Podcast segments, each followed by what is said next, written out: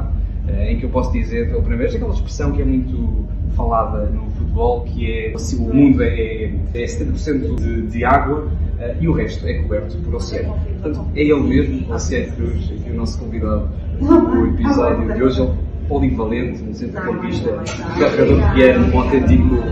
Um autêntico. Uh, temos aqui uma pequena, uma pequena limitação, mas não há problema algum, não há problema algum. Vamos continuando. Oceano, muito bem-vindo aqui ao podcast da Caderneta de Cromos. Começo pela pergunta habitual que costumo fazer. Tu fazias coleção de cromos, dos teus cromos também, em particular? Eu fazia coleção de cromos antes de. já desde pequeno. Antes de pensar se querem ser jogador de futebol, já fazia coleção de cromos. Mas comecei mal, tenho que começar. Pois é, boa tarde, é um prazer estar aqui. E agora sim, vamos à resposta. Eu já, eu já colecionava cromos desde criança, antes de pensar em ser jogador futebol, colecionava cromos. E depois, quando comecei a fazer parte dessas cadernetas, eu continuei, continuei, continuei a colecionar. Perfeito. É, o Oceano, que é, antes de mais, agradecer imenso a tua presença aqui.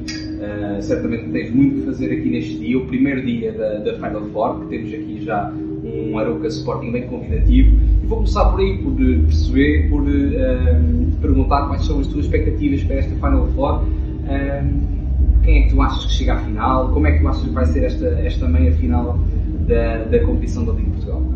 As expectativas são sempre as melhores. Esta é uma competição que tem vindo a ganhar uma grande importância no panorama futebolístico do nosso país. Cada vez mais os clubes estão a dar importância, estão a dar importância que esta competição merece. Está muito bem organizado. Portanto, eu posso ter respeito a falar disso porque sou embaixador, sou embaixador da Liga, nessas coisas não, ninguém, ninguém me conseguiria levar a dizer o contrário se não fosse verdade. Isto está muito bem organizado. O ano passado foi uma organização excepcional e este ano certeza que não irá fugir à. Em relação às expectativas, as expectativas é que, é que seja uma grande propaganda para, para o desporto que nós todos amamos, que é o futebol, e, e que, que esta taça da Liga consiga cada vez ter mais relevância. Em relação ao Sporting e ao Futebol do Porto, tocaram adversários que a priori parecem mais acessíveis, mas não podemos esquecer o jogo de hoje, o Sporting com o. O Oroco até está a fazer um campeonato extraordinário, uhum. sexto lugar no campeonato. Já ganhou o Sporting toda a Liga, portanto tudo indica que vai ser, vai ser um jogo extremamente equilibrado, mas o Sporting, como equipa superior, tem que assumir, tem, tem que assumir, tem que assumir o jogo e tentar ganhá-lo, mas um, um, jogo é sempre um jogo, meia final é só um jogo e tudo pode acontecer. E o Porto com o Académico Viseu é a mesma coisa. O Académico Viseu, que desde que entrou o Jorge Costa, tem recuperado de forma extraordinária, portanto já não perde há muitos jogos e vai ser um confronto entre dois ex-colegas, mas essencialmente um confronto entre dois treinadores, em que o Porto logicamente parte como favorito, mas volto a frisar, um jogo de futebol é sempre complicado e um jogo é um jogo. É isso que pode acontecer nesta, nesta meia final e temos, uh, teremos certamente aqui dois bons duelos. Uh, tu falaste que és embaixador aqui da Liga e isso também te proporcionou uma atividade, eu creio que no sábado, se não estou em erro, foi jogar contra um, a equipa da rádio comercial, se não estou em erro. Como é que correu esse jogo? Eu vi um comentário do Meditar em mim no teu perfil do Instagram, uh, não sei se tu reparaste, foi uma bicada com alguma razão ou até estás em forma para, para, para participar nessas peladinhas? Não, Medi é o meu menino, Mediterrâneo é o meu menino, entre aspas, portanto, fui eu que, felicidade de trazer para a seleção do. Uhum. É um homem extraordinário e um grande jogador, portanto, é sempre, é sempre é aquelas bicadas, quando vem, quando vem com amizade e com carinho, são sempre, são sempre, são sempre dadas. Em relação, ao, em relação ao jogo que nós fizemos, pá, realmente a nossa superioridade foi tremenda nós até permitimos contornar as que o adversário contornasse as regras e jogasse como jogador nosso. Portanto, nós jogamos com 5, eles jogaram com 6, mas realmente a diferença, a diferença de ser muito grande nesta, nesta, área, nesta área do futebol. Eh, mas pronto, foi, foi, mas foi um jogo agradável, foi uma propaganda muito gira para a modalidade e jogar com gente gira, nossos amigos, tanto outras áreas artísticas, mas tudo nossos amigos, gente gira, foi, foi uma manhã muito bem passada tu ainda continuas em forma. Quem é que daquela equipa está, ainda calçava aí numa, numa equipinha? Uh, olha, gostei muito do João Pinto, apesar da idade que ele tem. O João, João já teve, mas depois temos o Fernando Meira. O Fernando Meira ainda jogava. Está em grande forma. É jogado. E o Nuno Gomes foi, foi o goleador de serviço. Portanto, o Nuno Gomes, apesar de ter que perder uns quilinhos, mas ainda podia jogar. Tinha que perder 5 ou 6 quilinhos para, para, voltar, para voltar à normalidade. Perfeito. Uh, vou começar então aqui a falar um bocadinho, como é registro aqui do podcast da Caderneta, falando um bocadinho sobre o teu percurso, e começo bem pelo início. Tu nasceste em Cabo Verde, tenho essa questão por te fazer. Qual a tua relação com, com Cabo Verde? Se costumas ir lá? Que, uh, como é que mantens essa ligação às tuas raízes? A minha relação com Cabo Verde é total. Cabo Verde é o meu país, com Portugal é o meu país. Eu, eu, eu, há uma frase que eu uso, eu, eu digo, eu sou cabo-verdianamente português ou, português ou portuguesmente cabo-verdiano. Uhum. Portanto, são duas coisas que não consigo dissociar. Eu tenho muito orgulho nas minhas origens. Mas, é, fiz questão de passar esse orgulho para as minhas filhas, que também têm orgulho nas origens, nas origens do pai, apesar de elas já terem nascido aqui, aqui, em Portugal. Mas é uma coisa que eu não consigo dissociar e, não, e Cabo Verde, estou sempre a voltar a casa. É? Estou sempre a voltar a casa. Depois de São Vicente, não é? São Vicente. Muito bem, sim senhor, perfeito. Uh, terra, terra fantástica e com, e com gente ainda, ainda mais encantadora. Vamos começar com a bola nos pés, falar um bocadinho sobre os teus uh, primeiros passos como jogador, Almada, uh, Odivelas, Nacional. Uh, começo por estes três, antes de chegarmos ao Sporting, que certamente será tua, o teu grande carinho na tua carreira, mas estes três, queria te perguntar, naturalmente são clubes que tu estavas a, a iniciar o teu percurso, e, portanto, a almejar naturalmente chegar a um grande como o Sporting, como fizeste e como estria, mas nesses três clubes, uh, tu sempre sentiste que poderias alcançar o patamar do Sporting, alcançaste, sempre tiveste essa percepção, ou foi difícil e foi uma surpresa, entretanto, chegar ali e acontecer chegar ao Sporting?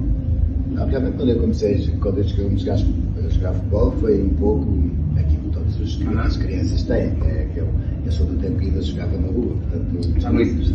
Ir para um clube, ir para um clube, ir para um clube jogar futebol ao Almada com 13, 14 anos, fui com os meus amigos, tinham a mesma idade que eu, e fomos para os iniciais para o Almada. E depois fiz, fiz o, percurso, o percurso todo na Almada, mas sem pensar em termos profissionais, porque os meus pais tiveram sempre uma exigência, uma exigência comigo, que era, que era os estudos. A minha, a minha mãe sempre quis ter um, um doutor na família, podia ser um doutor engenheiro, um doutor em medicina, mas queria um doutor na família. E, e eu, como tinha, como tinha uma certa apetência para a escola e, e adorava estudar, e dizem que eu percebia, que eu percebia daquilo, portanto eu tive sempre a obrigatoriedade de manter as notas. E fui sempre jogando a bola, estudando, jogando a bola, estudando. No meu primeiro ano de sénior, faço o percurso todo até aos meus 18 anos, quando chego ao meu primeiro ano de sénior, há possibilidade de eu ir para o Odivelas, que já era uma equipe que eu sempre vivia do outro lado, do outro lado do rio, ao pé do Cristo Rei, que é o campo do Almada. Eu vivi em Almada, vivi na Cova de Novidade, mas estou tudo naquela zona. E depois apareceu a possibilidade de ir para Odivelas, e com 18 anos.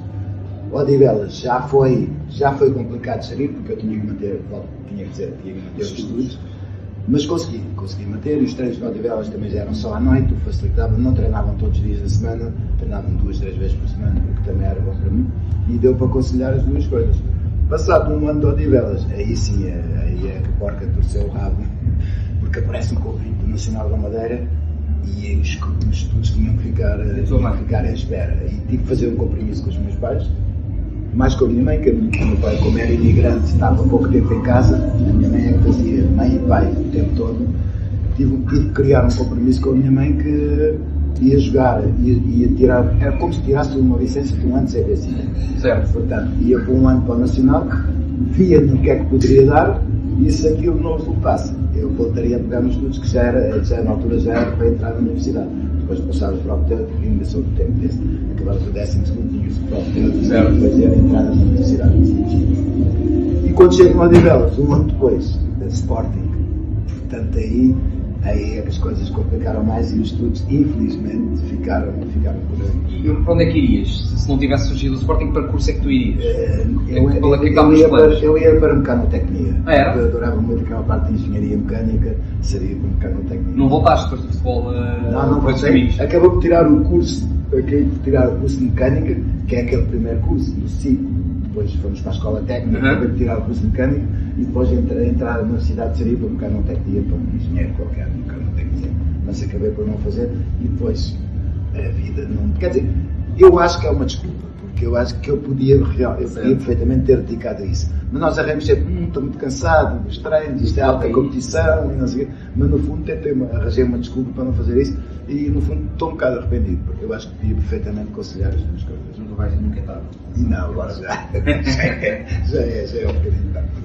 Então, no Sporting, essa experiência que surge realmente um, um, grande desafio na tua carreira, o maior desafio da tua carreira, naturalmente, do que há um registro interessante, estive a ver um bocadinho as, as tuas estatísticas, os teus géneros, tu eras praticamente sempre titular, eras sempre um homem, apesar dos treinadores que passavam, tu eras sempre um jogador sempre presente nos 11. Há algum segredo para, para ter esse perfil, para ter essa consistência ao longo de uma carreira inteira? Não, desta parte não era, não era particular. Eu era sempre titular. era sempre. Mas a grande verdade é que quando eu entrei no Sporting tinha uma certa expectativa e, de repente eu vejo jogadores, eu recordo que foi 84, 85, tinha havido o Campeonato da Europa de França e eram jogadores que eu estava habituado a vê-los na televisão, o Jordão, o Fernandes, o Feira, e de repente estou estou ali, estou ali a treinar com eles todos os dias. Aquele impacto inicial foi, um foi forte, mas, mas tive a ajuda de, essencialmente do Jordão. O Jordão foi a pessoa que mais me ajudou. E o Jordão era uma pessoa muito singular, não é? Era muito singular, uma pessoa muito tranquila, era uma pessoa que não dava confiança a muita gente, mas houve qualquer coisa que ele gostou de mim, não faço ideia o que foi, mas ele gostou de mim desde o início. E eu recordo no primeiro lance, isto é só uma parte sim, no primeiro lance do treino, eu disputo a bola com o Jordão, eu entro à segunda divisão, que era como eu vinha da cidade, uma entrada muito dura, e eu a pedir desculpas, desculpe, Sr. Jornalista, mas deu que foi duro, mas foi ser maldade. E eu disse, não, não, não preocupe.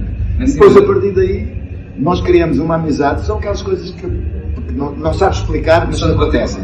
Nós criamos uma amizade muito grande, tanto que eu fiz uma promessa nesse ano, eu disse, um dia, um dia vou casar, um dia vou ser pai, e eu gostava que fosse o padrinho do meu filho. E foi. Nesse caso foi uma filha, a Karina, ah, okay. e ela, ele é o padrinho, ela é o padrinho da, da Karina. Da Karina. Portanto, eu acho que a forma como esses jogadores me receberam permitiram ver, pá, afinal, tudo é possível.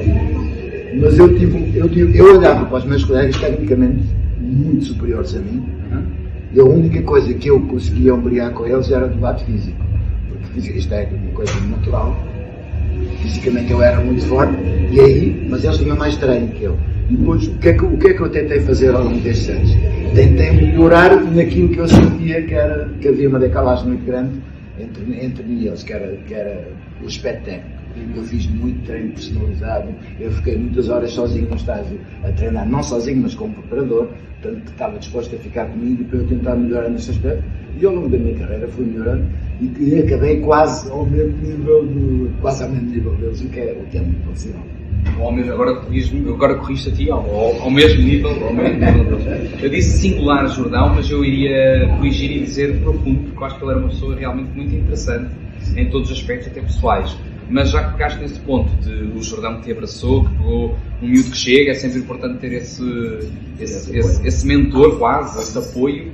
Que outras pessoas é que tu ao longo da tua carreira no futebol, acredito que Carlos Xavier também foi contigo para, para São Sebastião, mas que outras pessoas é que tu ainda hoje dizes uh, que, que, guardas com muito carinho? Acredito que muitas, mas não quero também que. Neste tipo de situações vamos ser sempre injustos, porque há claro. sempre aquelas pessoas que a gente esquece. Epá, não posso esquecer do Jordão, o Manuel Fernandes, o Vitor Damas, uhum. já falei, em, três já falei em dois que já não estão cá. Uhum. O Xavier é o meu companheiro de carreira, logicamente, pá, tantos anos juntos no Sporting, juntos para a Espanha, voltamos outra vez para o Sporting.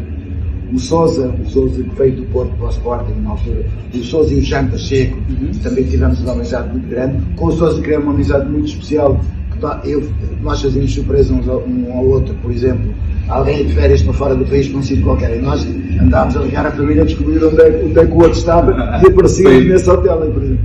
Nós criamos uma amizade muito grande com o Souza e com a esposa, com a Isaura, portanto uma amizade muito grande. E há mais, Paulo Venâncio, depois esta, este, estes jogadores mais jovens, o Beto, o Pedro Barbosa, o Pedro, Pedro Martins, Paulo Alves, Jordan Monte, quer dizer, há tanta gente. Eu, eu vou ser injusto, não é, não é, é que não há hipótese nenhuma de, de, de enumerar todos. E, e, para não falar dos outros da carreira em Espanha, pá, o Gorris, o, Bizarreta, o Laranhaga, portanto, criei uma amizade. Tenho amizades que ainda mantenho até hoje de gente que, por, por, isso é que eu às vezes tenho, tenho um bocado de receio quando chega a esta altura de ter que falar em alguém, porque claro, ficam, sempre, ficam sempre N pessoas fora. Naturalmente.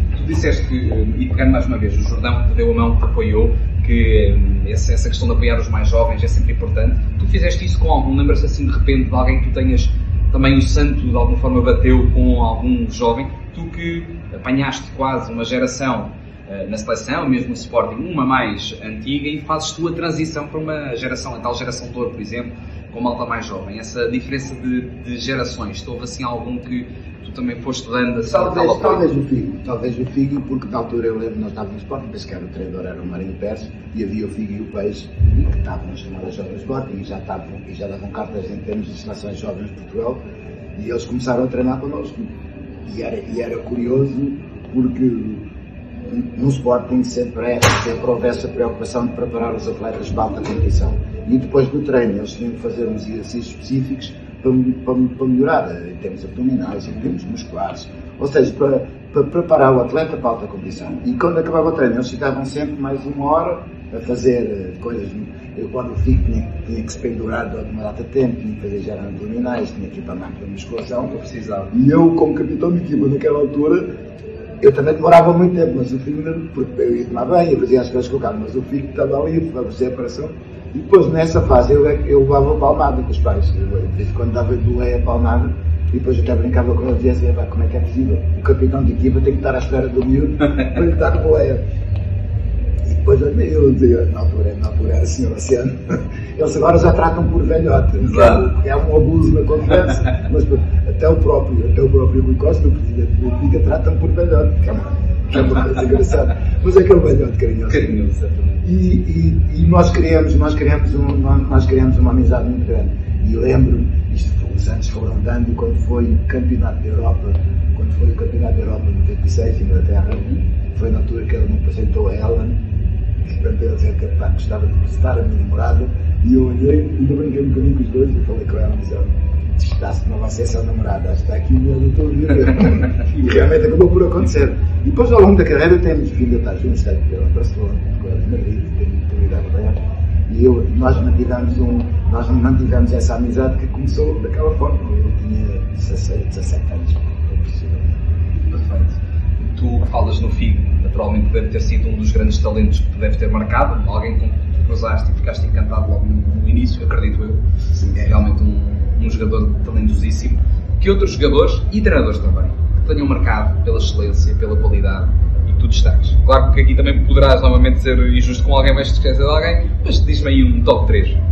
Não, eu vou dizer muito claro. Em termos de jogadores, que, em termos de jogadores que jogaram comigo, há dois que ultrapassaram Jordão e Figo. Jogadores extraordinários. O Jordão fazia uma brincadeira comigo. Essas pessoas não sabem, eu acho que muita gente não sabe o que era o Jordão. O Jordão fazia uma brincadeira comigo e dizia assim, na câmera, dizia, olha, hoje no treino, cada vez que eu tocar a bola com o pé esquerdo, dou-te 5 contos. 5 contos naquela altura era muito dinheiro. Os jovens já não se lembram disto e agora estamos na fase do euro, já ninguém se lembra disso. Dou-te 5 contos. Se eu passar o treino todo e não tocar na bola com o pé esquerdo, pagas-me o almoço. Acabava o treino, o que é que acontecia? Eu pagava o almoço, porque eu não tocava a bola com o pé esquerdo. No outro dia eu dizia assim, mas para tu veres que eu sou justo, hoje vai ser o contrário. Cada vez que eu tocar na bola com o pé direito, dou, eu dou-te 5 contos. Se eu não tocar na bola com o pé direito o treino todo, portanto pagas-me o almoço. Portanto, era um jogador pé direito, pé esquerdo, era igual para ele. E depois, e depois não, e, e, a concentração que um jogador tem que ter, porque eu fazia propósito da bola, vinha comigo, cada vez que eu passava a bola, passava para o pé que eu não podia tocar. E eu tinha forma de trocar de pé e de receber que isto é muito talento. É difícil. Estavas a tarefa. Está complicado, não penso Nunca ganhaste? Não ganhei uma vez. Isto é, isto é extraordinário. E às vezes no treino dizia, ele dizia assim, olha, hoje vou dar cabo no treino, hoje vou jogar com os dois pés, para vou dar cabo no treino. E era assim, o jornal era extraordinário. E o Figo foi aquele jogador, desde muito cedo, já com 17 anos, víamos que ele ia ser grande. Dava para ver, um bocadinho como o Cristiano, não cheguei a treinar com o Cristiano, mas eu cheguei a ver muito, muitas vezes o Cristiano quando chegou, quando chegou, a, quando chegou a voar, quando chegou ao Sporting, nós próprios, os mais velhos, pá, tens de ver este vídeo treinar. Era, era extraordinário, tu olhavas para o Cristiano, e na altura, talvez o Cristiano e o Quaresma eram muito parecidos, em termos de, de projeção que poderiam ter no futuro, mas olhavas para o Cristiano e dizias pá, está aqui um talento extraordinário. Este, este, este também vai ser grande. Se calhar não esperava que, que ele atingisse o patamar que atingiu, porque atingir o patamar do melhor do mundo não é fácil. E manter, não é só atingir, porque o Fico também chegou a ser o melhor do mundo. É manter. Mas o problema é manter esse patamar ao longo, ao longo de toda uma carreira. Isso só está ao nível dos eleitos, mas dos poucos eleitos, não há muitos. O Moutinho falou isso uma vez e ficou-me na retina essa, essa frase que é chegar ao topo é difícil naturalmente, mas o grande desafio é é manter, é manter, não ir abaixo. ele manteve a um nível absurdo, realmente é. é Portanto, em termos de jogadores, pode ser, pá, os dois acima de qualquer. E treinadores, quem é que te marcou? Houve muitos treinadores que marcaram. Marcou-me marcou o Tochaco, que foi o primeiro treinador que apostou a série em mim. Em termos de. Em, em termos de, de- do Sporting. Não, não. O primeiro, o primeiro treinador que apostou a série em mim chama-se Pedro Gomes. Que ser honesto. Pedro Gomes foi o meu treinador do Nacional da Madeira e disse-me assim: para mim? se o João Rocha ganhar as eleições, eu vou, eu vou como adjunto do Tochaco para o Sporting e eu gostava muito que tu fosse. E ele cumpriu a promessa. Portanto, o João Rocha ganhou as eleições, ele foi como adjunto e passado uns dias convidou-me eh, convidou para o Sporting. Portanto, o primeiro treinador que acreditou em mim chama-se Pedro Gomes. A seguir foi o Tochaco, que me deu a oportunidade de jogar no Sporting. Deu uma oportunidade quando ele foi para Schengen de jogar 3 anos na Real, na Real Sociedade com ele.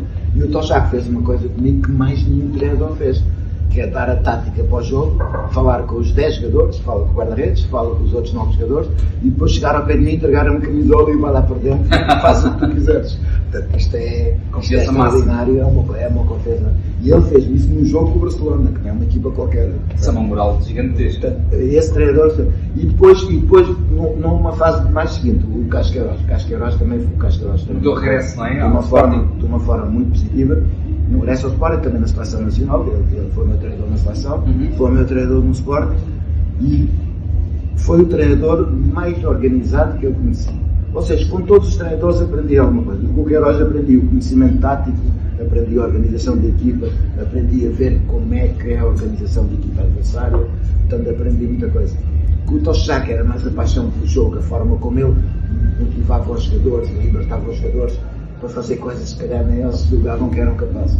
Portanto, com todos os treinadores dá para aprender, dá para aprender alguma coisa, até com os maus treinadores. Exatamente, Alguns- o que não fazer, não é? Não vou dizer o nome, parece mal, ainda por cima acho que alguns já morreram, que eu que será pior ainda, mas tive maus treinadores também e aprendes, com os maus também aprendes. É só dizer. Tu, vamos passar aqui para, para outra fase, da tua primeira experiência no estrangeiro. Felizmente, não, não vais para si para tão longe. E felizmente levas também um companheiro português que viveu contigo. e, portanto, o Carlos Xavier também te ajudou naturalmente. A Real Sociedade, que não sei se tu te percebeste disso ou se na altura já havia, mas acho que é uma tradição relativamente ah, longa. ah, que sempre que há um gol em São Sebastião, eles mandam foguetes cá de fora que é para a cidade perceber que houve Sim, gol. sim, sim. Quando eles mandam dois, Isso é, acontecia no estádio, no estádio antigo, é No a Tocha. anterior. É a Tocha, é. Agora eh, voltaram, Não Nosso sei se Senhor voltou a fazer. voltou a fazer. Voltou a fazer. Sai do estádio e manda o Não sei se foguete. tinha- É. Ou seja, revela um bocadinho, porque isto é para sinalizar o, o gol à, à- à cidade. O que revela claramente uma ligação muito eh, umbilical entre o clube e, e a cidade. É? Ah, tu sentias isso? De que forma é que sentias essa ligação nas ruas, no estádio?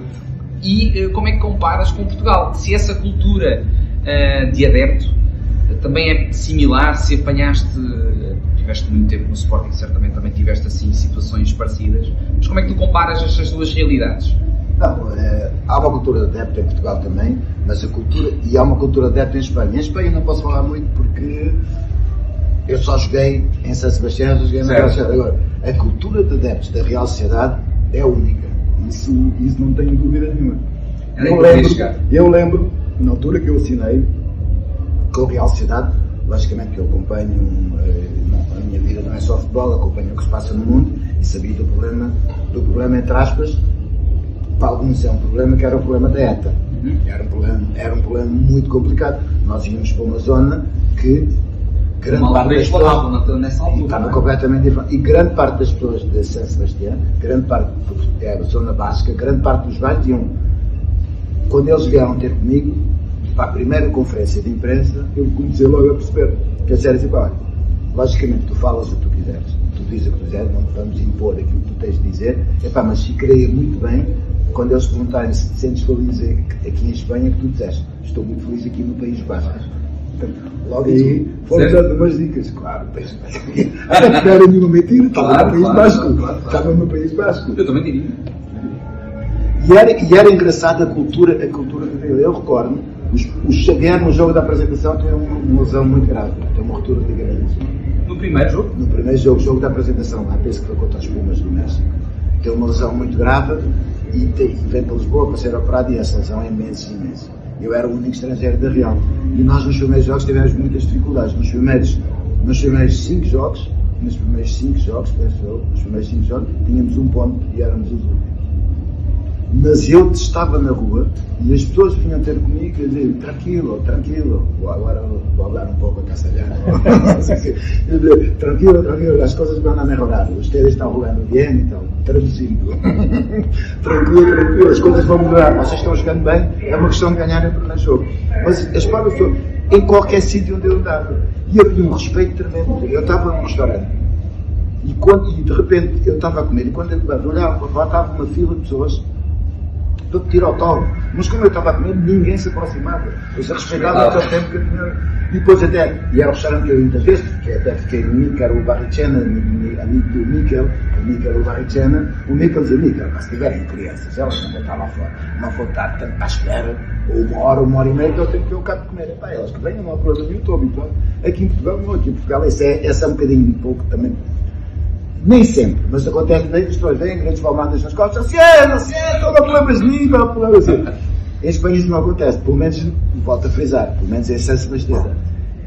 E realmente, a grande verdade é que depois nós tivemos uma série de 16 jogos sem perder e acabamos, acabamos o campeonato em segundo ou terceiro. Quase que éramos campeões se não tivéssemos tido aquele início tão, tão titubeante em que só, em que só tínhamos um ponto. E isso, e, e depois, eu vou hoje, hoje eu chego, como aconteceu, aconteceu há um ano e pouco. Fui ver um jogo, fui ver um jogo ao Estádio Novo, à noite. E lá, quando eu vou ao estádio, a direção estamos sempre, quando vieste, avise-nos, gostava muito que viesse, viesse a tribuna presidencial, mas eu não, eu não gosto dessas coisas. Não, mas para, para, o meio do povo? Não, eu vou com os meus amigos, ah, bastante, ainda tenho amigos lá. Epá, chego lá, fui com eles, eles também tinham uns bons lugares, fiquei ali na bancada, sentei-me lá, não, não durou dois minutos o estádio todo começar a, a gritar o meu nome. O que é das coisas? Simplesmente fez pessoas com 12, 13, 14 anos, já não se lembram. Eu saí da Real Sociedade em 94, eu sei anos que se passou. Mas como os pais foram falando com os filhos, este, este, este jogador foi, teve aqui 3 anos, deu muito a esta equipa. E as pessoas levantaram-se, começaram a aplaudir, depois até o presidente começou a fazer sinal ir lá para cima para a tribuna, digo, olha, estou aqui com os meus amigos, todos aqui todos, e eles disseram, sim, venham todos, e fomos, lá fomos todos lá para cima, eu, e eu essas coisas são um bocadinho envergonhado. Faz-me bem ao ego, sinto-me bem com isso, mas fico numa situação um bocadinho envergonhado, tive que me levantar e cumprimentar, e tudo ali gritar, mas não. Portanto, e são pessoas essa cultura tem memória. É um bocadinho como grande parte das equipas inglesas. O futebol da Inglaterra também tem isso. Não é? Eles têm memória para com aqueles atletas que eles sentiram que foram importantes para o clube. E eu acho que o que nos falta um bocadinho aqui em Portugal é essa falta de memória. Eu, eu da minha parte, não posso queixar, porque realmente tem sido o reconhecimento das pessoas e o respeito tem tem sido uma coisa que foi constante ao longo da minha carreira. Mas eu vejo muitos jogadores que foram tão ou mais que eu e que as pessoas uh, esqueceram-se completamente. Quando fala sobre isso, falou muito sobre isso na altura em que ele volta a surgir no panorama nacional e tudo mais. Ele, fala, ele falava muito sobre isso, que em Espanha tinha um, uma rua em nome dele e aqui era difícil haver esse tal reconhecimento. Eu, eu acho que o próprio Carlos Queiroz, que tu, que tu tão bem conheces, às vezes aqui em Portugal ainda é de alguma forma, não é? Uh, isso também faz parte um bocadinho da cultura. E verdade, os portugueses deviam estar em Espanha e ver o que é o futebol em Espanha. O futebol em Espanha, não vou dizer um Deus, que eu não gosto de misturar essas palavras, mas é uma mas tem uma importância tão grande, e não, só, não é só para os adeptos do Atlético Madrid. Em qualquer sítio da Espanha, as pessoas dizem, este foi dos melhores que já jogou aqui. Ele está num top 5 dos melhores jogadores que já passaram no Campeonato Espanhol e no Campeonato Espanhol já passaram os melhores jogadores do mundo. Portanto, é um jogador extraordinário, considerado provavelmente o melhor jogador da história do Atlético Madrid e um dos melhores jogadores de sempre que jogou no Campeonato Espanhol. Em Portugal, durante muitos anos, as pessoas só começaram a dar o reconhecimento que ele merece, talvez naquela fase que ele se candidatou, que ele se candidatou ao presidente do Sport, e começou só, mas ele teve de se re, reinventar, ele teve de se reinventar para as pessoas começarem a falar. E a partir daí é que as pessoas começaram a ter acesso àquilo que ele fez.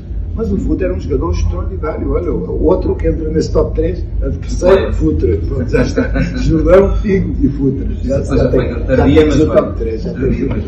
É, é isso mesmo, e tocaste aí em pontos fantásticos, realmente, nessa questão da, da que, era, que é a minha opinião também e realmente bate certo com, aquela tua, com a tua perspectiva. Vamos tocar aqui noutro ponto que é a tua quase ida para o Barcelona de Cruyff. Eu vi uma entrevista, li uma entrevista tua em que referias esse, essa situação, que estiveste próximo, mas eh, acabou por não acontecer, creio que por uma decisão de um treinador.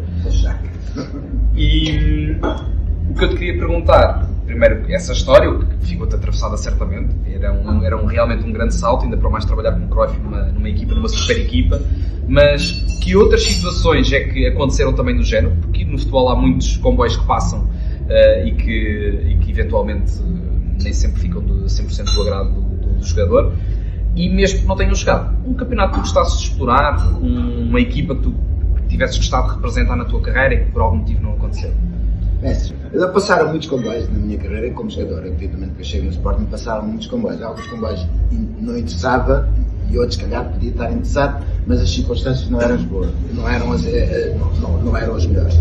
Recordo talvez o primeiro comboio que tenha passado, passou o comboio futebol do Porto.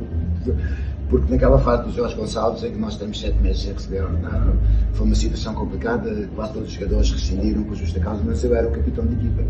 E há um convite para o Futebol Clube do Porto, para eu ir, e podia perfeitamente ter saído do Sporting, porque sete meses sem receber ordenado, não, não, não há mais justa causa que essa. E eu fiz questão de, de ir, de ir, eu fiz questão de meter-me meter no comboio, ir lá em cima, agradecer pessoalmente o senhor que me convidou, porque era o presidente e era, e, e hoje também, por, por sinal, continua. Fui lá dizer obrigado, mas não obrigado. E, e, e, ele, e ele olhou para mim e disse: Eu percebo perfeitamente estas circunstâncias. Depois ele disse: Se eu já gostava, e porque nós já nos conhecíamos nos tempos de seleção do presidente do Porto, era dos poucos presidentes, não o único, que acompanhava as seleções. Quando íamos cá para Luxemburgo, para Liechtenstein. E depois era engraçado. Quando era no Luxemburgo, Liechtenstein, não ia ninguém. Quando o jogo era no Estádio da Luz ou no Dragão, apareciam aparecia os outros presidentes todos. Mas o presidente do Porto estava em todas. E isso é, isso, isso há que dar, há que dar o valor, há que dar o valor disso. E, e depois começas a conversar e é uma pessoa super inteligente e, e, e é uma pessoa que eu adoro conversar. E por isso eu, eu fiz questão de ir pessoalmente lá em cima e dizer obrigado, mas eu sou o capitão de equipa. Não posso abandonar o barco neste momento. Obrigado pelo convite, sinto muito lisonjeado, mas não posso abandonar. Este momento é que nem me passa pela minha cabeça abandonar. Agora, precisa a altura que a equipa precisa do seu capitão é agora. E aquela, e aquela revolução que houve depois que o Jorge Gonçalves, quando foi pedir empréstimo, depois a direção pediu admissão as obrigações e penso que é o Sousa Sintra que vem a seguir. Foi, foi, foi, uma situação muito complicada e eu, e eu esse, esse comboio me tive que manter, tive que manter no corpo. São parentes, nessa, nessa época que havia um guarda-redes uruguaio. Rodolfo, Rodolfo Rodrigues. Era no feio. Sim, sim, Rodolfo Rodrigues. Sim, é a altura, essa altura das unhas. É, isso, é, é, é, e depois o outro comboio grande que passou a minha carreira é o comboio Barcelona. E já com 31 anos, no meu segundo ano de Espanha, já tinha 31 anos, liga-me pessoalmente o Cruyff e diz-me assim, pá, nós estávamos... Ah, o Baquero, que era, que era um dos capitães do Barcelona, já tinha tentado sondar. Eh, o Cruyff estava muito a falar contigo, prepara que ele vai te ligar e não sei o que, depois quando o Cruyff ligou-me, ok, bem, epá, eh, nós vamos festejar o título no domingo. Você quer soltar o espanhol agora, não? não, não, o catalão, que é bom. Nós vamos festejar o título aqui no domingo e eu gostava muito que tu viesses à festa de depois disse pá, à festa não posso ir, já fui à cidade, não posso ir à festa não, mas prometo que vou lá ter. E fui lá, não apareci na festa, como é lógico, mas jantei, jantei à parte com eles, e depois no Hotel Maria Cristina em Barcelona, e depois, à meia da noite, seguimos Croix, Cunhas e eu, seguimos para, seguimos para a suíte, e eu, e ele, e ele dizia, pá, como, como, como, como calculas, o Baquer já falou contigo, portanto estamos muito interessados para o ano que venhas para cá para Barcelona. E está aqui o presidente, vamos subir assim a falar um bocadinho. Eu já tinha uma ideia de pedir, que eu comecei a pensar no de os empresários, para ter eu sozinho, eu ia discutir, estar eu sozinho. Nunca tive. já havia empresários. Tive no final da carreira, quando, quando, fui para, quando fui para Toulouse, fui com o Luís Vicente e com o Jorge Mendes, não o Jorge Mendes este, mas o outro Jorge Mendes, o Xuxa, sim. como a gente Ah, é Coimbra? Sim, sim, é Coimbra. E eu, entretanto, subo, subo, já tinha em mente já tinha em mente um pedido em termos de, em termos de vencimentos. Quando chego, o presidente do Barcelona faz uma proposta que era quatro vezes aquilo que eu, tenho, que eu tinha em mente. E eu dizia, pá, pô, e eu fazer aquela. Espera aí, ele queria dar quatro vezes quatro, quatro vezes, eu já tinha mente, imagina que eu tinha mente 10 e ele queria me dar 40. E depois eu com aquele ar mais natural do mundo, dizia assim, pá, vou pensar. e depois de repente eu assim, pá, para mim, estou de acordo, para mim estou de acordo, agora há um problema, tenho mais um ano de contrato com a Real Sociedade. Portanto, da minha parte sim, mas primeiro vocês têm que resolver a situação com o clube. E você está, não preocupe, já diz, nós temos aqui o Baquer, o Bequiristain, o Bizarreta, todos os jogadores, to, todos, todos, todos os jogadores da Real Sociedade que vieram para nós. Foi sempre, foi, sempre foi tranquilo. E eu, eu já, sem, sem dizer nada a ninguém, a não ser a pessoas muito próximas da família, porque sabia que podia não dar se a Real Sociedade não quisesse, não quisesse vender, de, passado 4 ou 5 dias, liga-me o Croy e diz-me assim: eu gostava muito que tu viesse, mas tu dinheiro que a Real está a pedir por ti. Tens 31 anos, eu não consigo justificar aos sócios do Barcelona como é que a gente vai pagar tanto dinheiro por um jogador de 31 anos, que provavelmente já não, já não podemos aspirar a ter um retorno financeiro com o jogador. E depois fui ter com o Tochá, que era quem tomava as decisões, era o treinador da Real Sociedade, e tivemos uma discussão daquelas mão, mão no clarinho, daquelas mão no clarinho. Mas qual era a razão? A razão era meramente Não, a razão era simples. Nesse ano a, sociedade, a Real Sociedade estava-se a transformar em sociedade anónima desportiva. Hum. E eu era, segundo eles, o seu jogador mais valioso. Eles dizem, pá, no momento em que nós precisamos que os sócios comprem ações do clube, se a gente descarta o nosso melhor jogador, o jogador que todos os sócios gostam, por um preço que eles acham que é pouco, vamos ter problemas com a venda das ações. Portanto, tu tens de ficar aqui porque tu és a nossa bandeira. E bazar. e eu, e eu até, epá, ameacei com tantas coisas, não estou a que pá, vou estar alucinado e não vou jogar e não sei o que. Ele dizia, pá, eu conheço, tu vais não vai fazer, não vais fazer isso. E realmente foi no terceiro ano em que, logicamente, não fiz nada, fui profissional o tempo todo, mas não dei o rendimento que dei nos, que dei nos dois claro, é? Porque aquilo. Motivação. Não, mexeu muito comigo durante as férias. Mexeu muito comigo durante as férias. Até tive que ir para fora para tentar esclarecer, para limpar a cabeça, mas foi difícil. E depois, quando olhas, há comboios só passa uma vez. Claro. O comboio do Barcelona, com 31 anos, já sabe que esse comboio não vai voltar. E, e realmente não voltou. É assim. Ainda assim, uma carreira maravilhosa. Vais para o Toulouse, sim senhor, e, e terminas. Uh, lá tens mais lá uma experiência uh, no estrangeiro, mas agora ia passar aqui para a tua, para a tua experiência como treinador, uh, também como em seleções. Tu que estiveste neste estádio certamente te é bastante querido. Ah, tu passaste por aqui, não é este? Não era este? Esta cidade, esta cidade. Mas este estádio não, não, não era este? Isto é tal facto curioso. Treinas, eu treino o União de Leiria e não jogo uma vez no estádio. Joguei sempre na Marinha Grande. Ah, foi? Assim, naquela fase que a Câmara, a Câmara e o clube não estavam e aquela confusão, acabei por nunca jogar aqui, joguei na Marinha Grande sempre.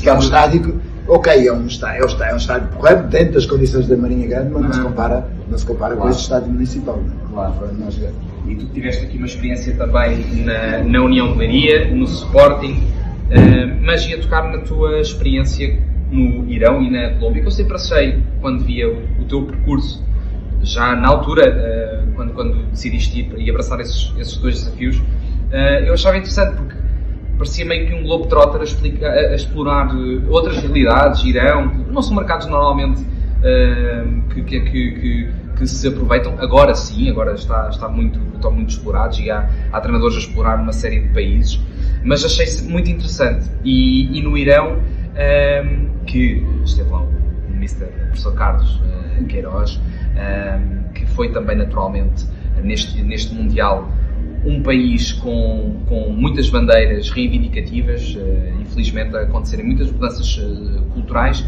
Como é que foi essa tua adaptação uh, à cultura iraniana?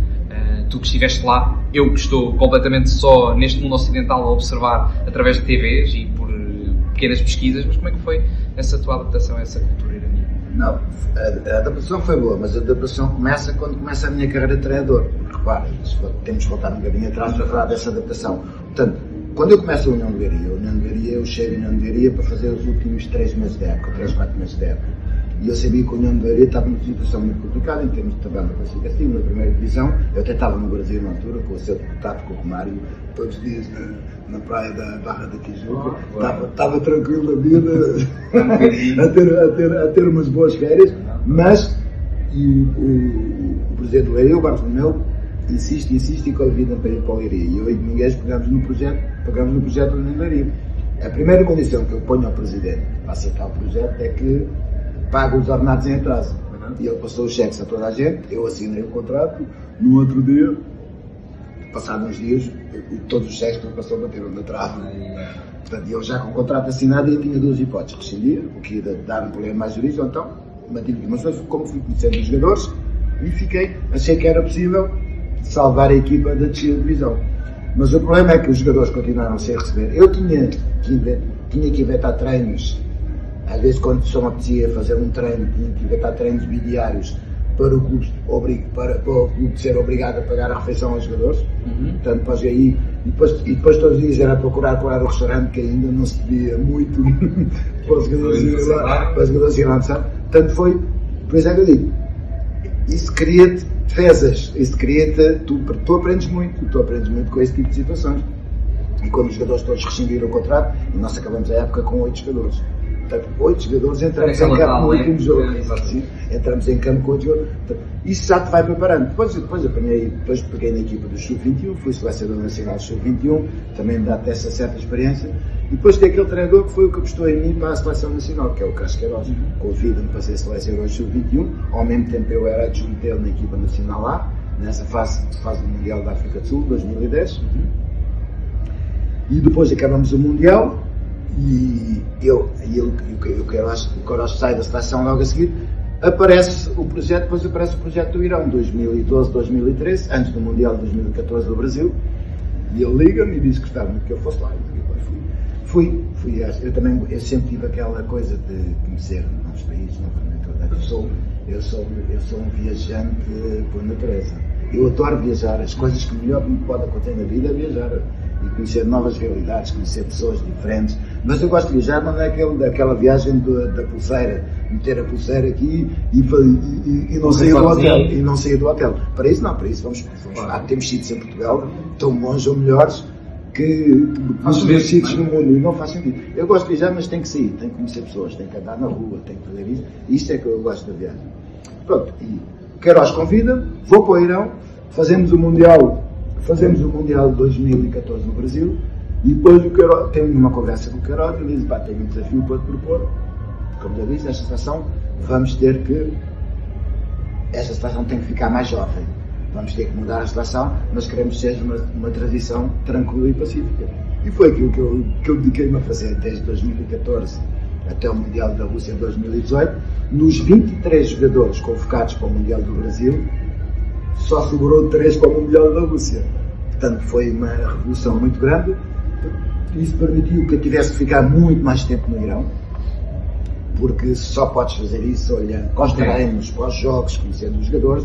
E nós começamos a fazer uma coisa, fizemos um protocolo com o governo em que os clubes eram obrigados a dar-nos os jogadores dois dias por semana depois da competição. Só no Irão é que isso poderia acontecer. Imagina aqui em Portugal, claro. não seria dois dias para a seleção. Não, não, não, não, mas os jogadores acabavam o jogo, iam ter connosco, nós fazíamos a recuperação. É uma ótica mesmo de desenvolvimento do íamos, íamos dando já alguma coisa em termos de trabalho físico, nós tínhamos, nós tínhamos um complexo esportivo muito bem, feito, feito por nós, feito por Casqueiros, neste caso, idealizado pelo Casqueiros, tínhamos um complexo esportivo extraordinário, com tudo o que é em termos de máquinas, relevados, tínhamos tudo. E os jogadores ficavam connosco dois dias e íamos dando um bocadinho, um bocadinho de físico, um bocadinho de musculação, um bocadinho de de, orientação, da recuperação, um bocadinho de nutrição que devem fazer durante a semana inteira. E os jogadores foram preparando-se, é, no fundo, é da seleção. E é quando aparece esta malta, o Taremi, o Savar, o até Torado, então, todos os jogadores que entraram, todos vieram trazer aquele sangue que fez a seleção, mas foi feito de uma forma tão tranquila que nunca ninguém falou revolução da seleção brasileira, como é que é possível, 23 jogadores, só 3, não. As pessoas aceitaram com, com naturalidade Tivemos a felicidade de ser a segunda equipa do mundo a classificarmos para o Mundial da Rússia. Primeiro foi o Brasil e depois fomos nós, sem nenhum gol sofrido. Quando nos qualificamos, tínhamos zero gols sofridos, que é extraordinário. E as pessoas, não, as pessoas não imaginam a quantidade de jogos que é preciso fazer. Tens de fazer a primeira fase, depois vais para a segunda fase e depois só na segunda fase é que te apuras para, para o Campeonato do Mundo. Portanto, foi isso que aconteceu e isso permitiu-me conhecer o país. Quando tu vives lá, não podes ficar fechado no hotel ou fechado num apartamento onde tu vives, não. Tens de conhecer o país. E o Irão é um país que vale a pena conhecer. As minhas duas filhas estiveram comigo no Irão e, e elas já viajaram para muitos países do mundo. O Irão é o sítio onde elas mais gostaram de estar. Sério? E atenção que as mulheres é, Claro. não, é, não, é uma coisa fácil. É preciso entender a cultura do Irão. O que se está a passar agora é que o Irão agora está numa fase de ebulição, está numa fase revolucionária de ebulição. Porque o Irão, as pessoas talvez tenham memória curta, o Irão já foi dos países mais, como vamos dizer, mais para a frentex, se é que eu posso utilizar esta expressão do mundo, na altura quem queria fazer as festas, antes da Revolução, quem queria fazer festas, quem queria sair para um bar, para um bar, para uma discoteca, saía do Líbano, saía do, do Dubai, saía, ia para o Irão, porque era o sítio onde tinha as melhores festas, onde tinham as casas mais. Tudo, de, entende? Tu- tudo era, tudo que era daquela, da- daquela zona do mundo, o Irão era o mais evoluído de todos. Depois veio a Revolução e as coisas voltaram um bocadinho atrás. Em termos de, em termos de religião, em termos de, em termos de olhar mais para o Alcorão, em termos disso tudo, voltou tudo um bocadinho atrás. E agora está numa fase de, como eu dizer, está numa fase, está, está numa fase de, de, de evolução, mas porque o Irão é um país muito jovem, país muito jovem, até porque os anos que eles também tiveram guerra com o Iraque, morreu muita gente nessa guerra com o Iraque, foram muitos anos de guerra com o Iraque, é um país muito jovem e os jovens hoje em dia têm, têm uma forma diferente de ver as coisas. Sinceramente, não sei como é que, como é que aquilo vai acabar, mas, mas eu adorei conhecer as pessoas as pessoas do Irão. Hoje, ainda hoje tenho, tenho amigos no Irão e eu sei que vou ser amigos para toda a vida, um bocadinho como, isso, como na Real Sociedade, como, como em São Sebastião. Portanto, vão ser, amigos vão ser amigos para toda a vida. São gente super inteligente, são gente divertida, são gente que sabe o que é viver. E, é- e o mundo não faz ideia, e o país que é o Irão, um país com mais de 3 mil anos de história. Se nós vamos a é. aquelas ruínas antigas do, do tempo do Império Persa, têm coisas fabulosas, Shiraz, Sepahan, que fica que é, o, que, é, que é um, que é um dos berços da arte da humanidade, tem coisas tão fabulosas que vale, é um sítio que vale a pena conhecer. Neste, nestes últimos tempos, se calhar é melhor acalmarmos um bocadinho, acalmar, esperarmos um bocadinho para vermos o que é que isto vai dar, mas é, é um país que eu sempre recomendei às pessoas para conhecerem. Porque eu acho que conhecendo o Irão fiz com uma ideia completamente diferente. A minha filha tem uma tatuagem aqui por causa do Irão, diz, não me quer esquecer, e depois no texto diz Azadi, que, é, que, é- que significa liberdade. Em persa, Azadi, que significa liberdade. E ela pôs aquilo para dizer, isto é para me lembrar do Irão, porque é o país que nunca vou esquecer, é o país, é o país que eu mais adorei de estar. Coisa linda. Eu estou a achar encantador essa tua visão. Ah, e eu, mais uma parte, sim, e ela teve uma experiência curio- curiosa. Na altura que as mulheres não podiam entrar no estádio no Irão, ela está lá comigo e eu vou direito ao presidente da federação e digo: a minha filha está aqui e eu, e eu gostava muito que ela fosse ao jogo. Essas coisas não podes te impor, não podes dizer ela. Eu gostava muito que ela, que ela fosse ao jogo. E eu dizia: ah, não, não me metas em problemas. Você uma vez disse: eu podia pedir o que quisesse. Mas Eu só tenho pedido para fazer, é isto. E ele organizou as coisas e o jogo contra o Japão nós fizemos no estádio, talvez com 100 pessoas, não é assim? O estádio fiz a única Coisa linda. Está lá, mas com Fabiana. segurança, Fabiana. E para ela também foi uma experiência foi uma coisa, foi uma coisa muito gira. Então, ou seja, no Irão eh, consegue chegar lá, com, com mais ou menos diplomacia, mas consegue, consegue chegar lá. Estou a adorar a tua visão uh, globetrotter e viajante e, e, e se tivéssemos mais um tempinho acho que iria perguntar-te, acho que ainda lá vamos, mas Colômbia, uh, América do Sul, como é que é essa experiência, certamente com o futebol a fervilhar nas veias de- de- dos colombianos, uh, como é que foi essa tua experiência com, no- na Colômbia? É um aspecto diferente, porque nós, eu tinha, eu tinha falado com o Queiroz, disse, eu disse, Carlos, adorei esta a caminhada que nós temos feito juntos até agora, mas quando acabar este projeto do Mundial da Rússia, 2018, portanto, eu, eu quero continuar o meu caminho, retomar o meu caminho sozinho, como diretor principal. Ele também concordou com isso, ele disse, já é a altura, já é a altura de tu assumir, até porque uma das coisas que manteve mais tempo com o Queiroz é que eu sentia-me treinador principal. Portanto, tomava decisões na convocatória, logicamente o Queiroz sabia, o Queiroz era selecionador, era quem tomava as decisões finais, mas ele convocava os jogadores, desconvocava os jogadores, portanto eu, era, eu sentia-me como treinador e isso permitiu-me ficar estes anos todos com ele. Mas se assim, pá, esta é a altura de, de eu dar o salto, é a altura de eu retomar a minha carreira como treinador principal e chegamos a um acordo que isso que ia acontecer depois do Mundial da Rússia. Mas então esquecemos um pequeno pormenor, é que havia a Taça da Ásia a seguir no, penso que foi no Qatar, a Taça da Ásia no Qatar. Uhum. Não, no Qatar não, no Dubai. Taça da Ásia no Dubai. E depois ele disse, pá, isto é mais dois meses, três meses, fazemos a Taça da Ásia e a partir daí, ok, fazemos a Taça da Ásia juntos, saímos do Irão, ele e eu, os dois saímos, eu disse, Carlos, ok, agora pá, vou procurar alternativas para o futuro, vou, vou, pá, não contes comigo. Passado uma semana aparece a seleção da Colômbia. E mais uma vez sentamos a conversar e foi não conseguir resistir, porque no Irão, apesar de ter sido um projeto extremamente aliciante, um projeto em que, em que sabes, tu tiveste importância da forma naqueles jogadores jovens trouxeste para a seleção, criaste uma, uma amizade muito grande com eles, mas é um projeto que quando chegava nos grandes palcos do mundo, campeonatos do mundo, dificilmente tu conseguias ir mais além. Quando aparece uma Colômbia, que é uma equipa que tu podes lutar para ser campeão do mundo. Ou seja, em termos de ambição profissional, é uma coisa. E eu aí não resisti à tentação de. mais uma vez, partimos para a aventura na Colômbia. Colômbia é um país extraordinário.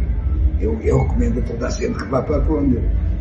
Daquilo que era um bocadinho fechado no Irão, ou muito fechado, consoante do ponto de vista que a gente queira ver, o lado da coisa, na Colômbia é tudo aberto. Portanto, as pessoas mais à vontade, mais, mais, mais, mais no fundo, mais liberdade, mais, mais calor, porque a Colômbia é um país é um país completamente tropical, com diferenças. Estavas em Bogotá com 16, 17, 18 graus, diz no avião, uma horinha depois estavas em Barranquilla com 30 graus o ano inteiro, né? E que às vezes com 90 e tal por cento de umidade, que é uma coisa terrível. É Mas tu tens, tu tens tudo. E eu adorei realmente, e também adorei, adorei a Colômbia. E mais uma vez, o que é que fiz questão na Colômbia? Alugar um apartamento no centro, não ficar em dentro de um hotel, alugar um apartamento no centro e conhecer pessoas. E conhecer, e conhecer Foi fabuloso. Passei quase dois anos lá que ainda fizemos, ainda fizemos, ainda fizemos uma Taça América no Brasil, quase dois anos, mas dois anos maravilhosos. Aprendi muito. Os colombianos um alegre, é um povo de música, é um povo. É um bocadinho como os cabo-verdianos. Cabo, Colômbia lembra um bocadinho Cabo Verde. Aquele povo tem, problema, tem problemas, mas olha, epá, vamos esquecer, amanhã a gente pega nos problemas, hoje epá, vamos nos divertir e amanhã a gente pega nos problemas outra vez. E também aprendi muito com isso. Perfeito. Tu agora que falaste dessa passagem entre Irão, Colômbia que ias seguir o teu caminho, mas entretanto voltaste uh, a seguir com, com o professor Carlos. Mas quais, eram, quais são as tuas perspectivas para, para o futuro e que país é que tu gostavas assim de explorar? Mais uma vez, duas perguntas em uma. Já estou habituado. Já viste a minha Já estou habituado. Não, não, eu, eu sou isso. Ah, mais uma vez, deixa-me só voltar um bocadinho atrás. Quando saímos da Colômbia, ok, dizer, Carlos, agora que é mesmo fez, não há hipótese, agora vamos para aparece o projeto Egito para o Cascavel, uhum. Depois do Parlamento para o Campeonato do Mundo, e ele mais uma vez tenta. E eu disse não. Eu disse não. E até o Cássio ficou um bocadinho chateado. Chateado não. Ele ficou um bocadinho desiludido porque ele disse, não vais ajudar a ir para o meu quinto mundial, não vais ajudar a fazer história. Eu percebi, eu percebo o lado dele, mas claro. Porque havia sempre uma razão para continuar a ficar. E, eu, e, e a uma altura tu tens que, tens, tens, tens que pôr isso. Depois apareceu a hipótese do, apareceu a hipótese do Irão, no Campeonato do Mundo, que foi esta última hipótese, mas aí já nem houve uma conversa, mas o cara já sabia que eu estava, que eu estava mais ou menos, estava mais ou menos, estava decidido a continuar a minha carreira. E no fundo é o que tem estado a acontecer. Epá, tenho andado a olhar para projetos, tenho olhado a ver que se toma algum tipo de decisões, mas até agora ainda não apareceu aquele projeto certo. Se bem que hoje no futebol a gente não pode, a gente chega uma altura, tens deixar de parte o projeto certo. e querer começar a trabalhar. Porque eu sou, eu sou, eu sou a pessoa, quando trabalho, sou o mais disciplinado que existe. Quando não faço nada, sou do mais indisciplinado que é. Não tenho horários para dormir, não tenho horários para acordar e isso é muito complicado. Certo. E chega uma altura que eu preciso ter essa responsabilidade para poder ter os horários, porque para mim, com responsabilidade, tem que ter os horários. Porque às vezes estou em casa e digo assim: mas porquê é que eu vou para a cama agora se amanhã não tenho nada para fazer de manhã? enfim, hoje em dia, com o que tu tens, com o que tu tens de oferta, a panorama da oferta que tu tens é uma coisa, e, fica, e fica a ver televisão, ou às vezes fica a conversar com, com as minhas filhas, quando elas também, quando elas têm tempo, que nem sempre, nem sempre, nem sempre têm, ou, ou encontramos com os amigos na casa, que eu, isto da pandemia, fiquei mais reservado, fiquei mais caseiro. Porque entramos em casa de um amigo e estamos a, na conversa bastante. Não, é, mas é, mas é de vez em quando, não pode ser Portanto, eu estou, já estou naquela fase de puxar os cabelos, por isso é coisa, cada vez tenho menos, cada vez tenho menos, porque eu preciso de, eu preciso rapidamente, uma rotina, eu preciso, eu, eu preciso rapidamente pegar num clube para começar a treinar. Muito bem. Vamos isto assim. E que país é que gostavas de, de explorar? Tu viajaste tanto, gostas tanto de não ah, tenho, não, não tenho, não, sinceramente não, não tenho preferência. Em Portugal, é, em Portugal é, é complicado treinar em Portugal por duas razões. Isto é uma coisa que eu irei falar no futuro, mas não quero falar agora. Okay. Mas vou levando só uma pontinha do Zé Portugal é um país que não dá a mesma oportunidade aos negros, aos treinadores negros e aos treinadores brancos. E fico por aqui porque, ah, porque havia muita coisa para dizer. Porque havia muita coisa para dizer. E dentro, dentro, desse, dentro disto, também é aquela. Em Portugal, normalmente, treinam os mesmos. Já, aqui já estou, já estou juntar os treinadores todos. O António sai daqui, sai, sai, sai daqui, vai, vai para lá, entrou o Joaquim, mas quando o Joaquim saiu, passado uma época ou dois meses, o António vai para onde saiu o Joaquim. É um bocadinho. É um bocadinho. Porque há um, há um grupo de treinadores, normalmente roda, roda muitos Ah, não, aí não critico primeira parte, é que eu falei, a primeira parte que eu te falei, essa sim, sou altamente crítico. Esta segunda parte é uma escolha dos clubes, tem direito, tem direito, tem direito não é na que aconteceu com, com o Passo Ferreira. O clube tem todo o direito em, em escolher um treinador que, que, que, rescindiu há dois, três meses atrás. Porque se calhar acha, pá, se calhar fiz errado, se calhar este o treinador que é aqui, este já conhece o clube, conhece o jogador. Nesse aspecto não critico. Mas que é uma realidade, é uma realidade. Portanto, a, a partir, a, a partir daí, tenho que começar a olhar para outros mercados. E é isso que eu tenho feito. estou, a trabalhar, estou a trabalhar noutras áreas, estou, a trabalhar noutras áreas, quer dizer, olhar para outros mercados uhum. e enquanto não vê os outros mercados, é, vou, para me manter no ativo, eu tenho que criar essa tal responsabilidade. E o que é que eu faço? Pá, comprometo-me com uma televisão a fazer uns comentários deste jogo e daquele, obriga-me a estar atento aos jogos, a olhar para os jogadores, obriga-me a estar, porque o cérebro tem que continuar. Temos, temos que criar esta rotina de trabalho. De vez em quando vou ver nos treinos, vou ver uns treinos dos treinadores amigos meus, estou lá uns dias, vejo os treinos, vejo os estágios das equipes, para manter-me para manter, para manter-me atualizado e para manter-me essencialmente com a mente eu não gosto de dizer estas inglesadas, mas tem que estar sempre sharp, tem que sempre a mente mais acutilante e sempre pronto para, quando vier um desafio, esteja preparado para, para agarrar. Perfeito, estamos a beijar aqui uma hora de conversa. Mais haveria se houvesse mais tempo, porque uh, é um prazer e é uma, uma facilidade enorme com que se fala contigo. Se, e desejo-te a maior das sortes para, para estes desafios que, que surgirão com toda a certeza. Uh, nunca treinei contigo, mas se fores tão bem falante como és como treinador, vais lá chegar longíssimo. Eu, eu, sou melhor a treinar não, a falar porque nem gosto de falar muito. Nem gosto não, falar muito. Não mas, mas, gosto de treinar, gosto, gosto daquela coisa de. Eu acho que a sensação mais gratificante que há é tu estares num jogo e olhares a tua equipa a fazer coisas que disseste que, que, que disseste porque o jogador porque o treinar, o treinar é dar ferramentas aos jogadores para eles tomarem decisões. Porque, ao contrário, do, há muitos treinadores que pensam isso. Não, o jogador vai ter que fazer isto. Do A passa para o B, do B para o C, do C para o D, e do D cruza e o H faz o gol. Mentira, porque do outro lado há 11 jogadores. Isso não consegues programar. Do A podes passar para o B, consegues programar. Mas vais passar do A para o B, entretanto o H aparecer no meio que é a equipa adversária, acabou isso tudo. Portanto, o que tu tens de fazer como treinador é dar ferramentas aos jogadores para eles tomarem as melhores decisões. Mas quando tu chegas num jogo e vês, epá, isto faz parte da ferramenta que eu dei a jogador, isto faz parte da ferramenta que eu dei à equipa. Esta é a movimentação que eu disse que nós íamos fazer. Eu digo que nós, tínhamos, nós vamos fazer um pressing alto e se ganharmos a bola estamos no último terço e estamos perto do gol e depois há um pressing alto, recuperas a bola e fazes gol.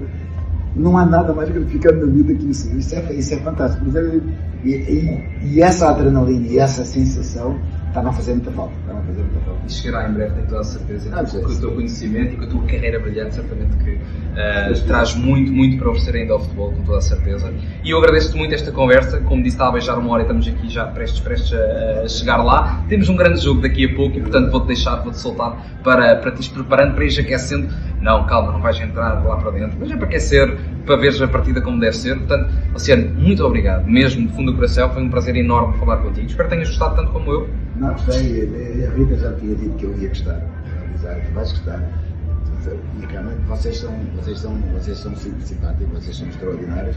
Mais tu, que eu estás a, falaste mais. Mas ele também é um mais, mais, mais, mais tu, mas, mas que eu adorei, sério, adorei. Não pensei, que- não pensei que isto fosse uma hora Aham. e, e esta, esta hora passou a correr. Claro, adorei. Obrigado. Temos que fazer mais vezes. Por favor. Quando quiseres fazer outra. Vamos a isso. Com- Com todo o gosto. Quanto a vocês, muito obrigado por terem ouvido este episódio e, e quanto a mim, eu vou-me preparar também. Também vou aquecer aqui um bocadinho mais a garganta, que já está ali uma super boca à minha espera, e, e vou preparar para ver aqui o Sporting Aroca. Ah, muito obrigado, sigam academia e um abraço para vocês.